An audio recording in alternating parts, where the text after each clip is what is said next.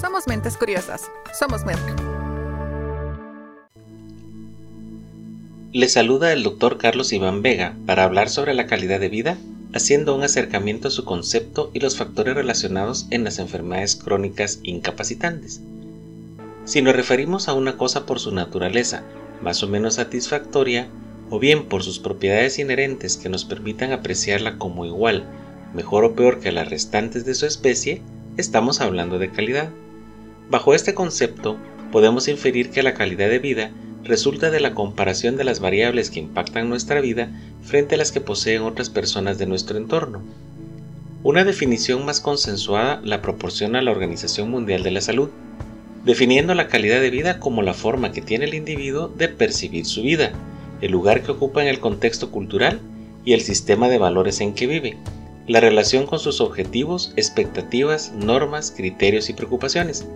Admite experiencias como placer, dolor, autoconciencia, autonomía, relaciones, independencia, enfermedad, etc. Distintas organizaciones internacionales se han ocupado de medir dicha calidad, enfocándose en diversos aspectos de la vida humana, tales como esperanza de vida, educación y Producto Interno Bruto per cápita, que permiten establecer un índice de desarrollo humano. Algunos de estos indicadores de calidad de vida son la riqueza, el tipo de vivienda, empleo y condiciones de trabajo, acceso a servicios médicos y condiciones de higiene, acceso a la educación, al entretenimiento y relaciones sociales, la seguridad física y personal, la protección proporcionada por las instituciones y las condiciones geográficas y del medio ambiente que pueden impactar el desarrollo de nuestra vida. Sin embargo, podemos decir que la calidad de vida está relacionada con el grado de satisfacción que el individuo le proporciona en sus condiciones de vida cuando las compara de acuerdo con la situación en la que se desenvuelve la vida de otras personas. Por lo general, se tiende a comparar la condición actual con una condición más o menos desfavorable. La concepción propia que el sujeto tenga del mundo, en particular la interpretación y valoración que le da a lo que tiene, vive y espera, influye en su concepción de calidad de vida. Entonces se hace complejo establecer bajo qué criterios el individuo realiza sus comparaciones. La valoración personal se da como fruto de la percepción individual y subjetiva de unas condiciones de vida objetivas. El propósito inherente a la calidad de vida radica en la búsqueda que tienen las personas por alcanzar metas y objetivos que le permitan tener mayor satisfacción en la vida. La satisfacción personal con la vida tiene lugar cuando hay una conjugación entre el hombre, el entorno y la sociedad, donde se incluyen las condiciones objetivas y subjetivas que le permiten al ser humano ciertas oportunidades para su autorrealización. Dentro de sus características podemos decir que la calidad de vida es subjetiva y posee una naturaleza multidimensional que admite muchas facetas, económica, social, salud mental, salud física, cultural, entre otras. Es polivalente, alude a una amplia diversidad de situaciones consideradas deseables para las personas, y es dinámica porque cambia con las circunstancias de la vida. Es inconstante en tiempo y espacio, en el proceso salud-enfermedad, la calidad de vida tiene como premisa el bienestar de los pacientes como un punto fundamental a considerarse en su tratamiento y en el sustento de la vida. La calidad de vida cambiará según el tipo de enfermedad y su evolución, sumando a la personalidad del paciente, al cambio que se producirá en su vida, al apoyo que perciba y la etapa de la vida en la que se le diagnostica.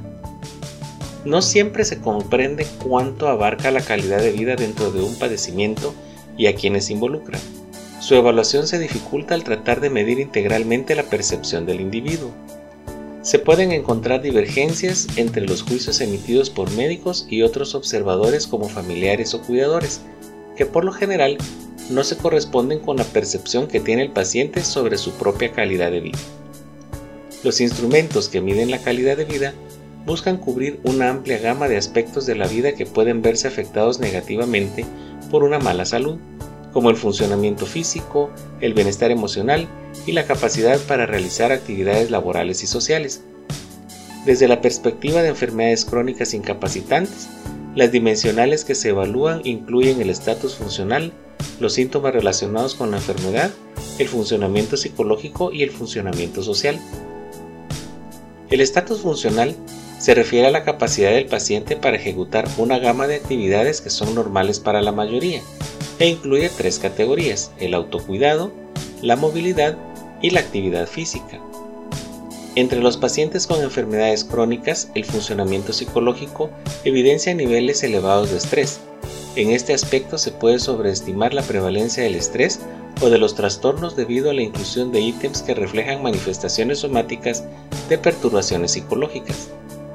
El funcionamiento social se refiere al trastorno de las actividades sociales normales que se ven afectadas por las limitaciones funcionales debidas a dolor o fatiga, el miedo de ser una carga para los demás, temor por los síntomas o las discapacidades, sentimientos de incomodidad entre los miembros de la red social del paciente, etc. Dos personas con la misma enfermedad incapacitante pueden diferir en la apreciación de su calidad de vida. La percepción de la enfermedad incluye mucho más que la discapacidad física.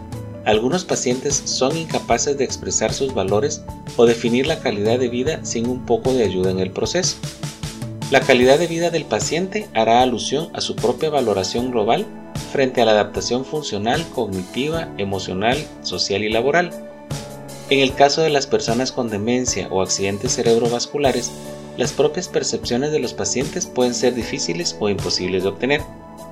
Si solo el individuo determina subjetivamente cuáles son los aspectos más importantes de su vida que componen su calidad de vida, es válido preguntar hasta qué punto dicho juicio es posible en pacientes con demencia.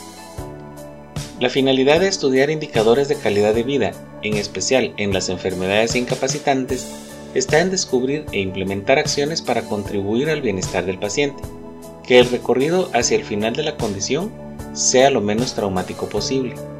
El mantenimiento y cuidado de la calidad de vida de estas personas es un objetivo sanitario y un reto social. Hasta la próxima. Somos mentes curiosas. Somos Merck. Merck S.A. Guatemala, agosto 2021, todos los derechos reservados. Somos mentes curiosas. Somos Merck.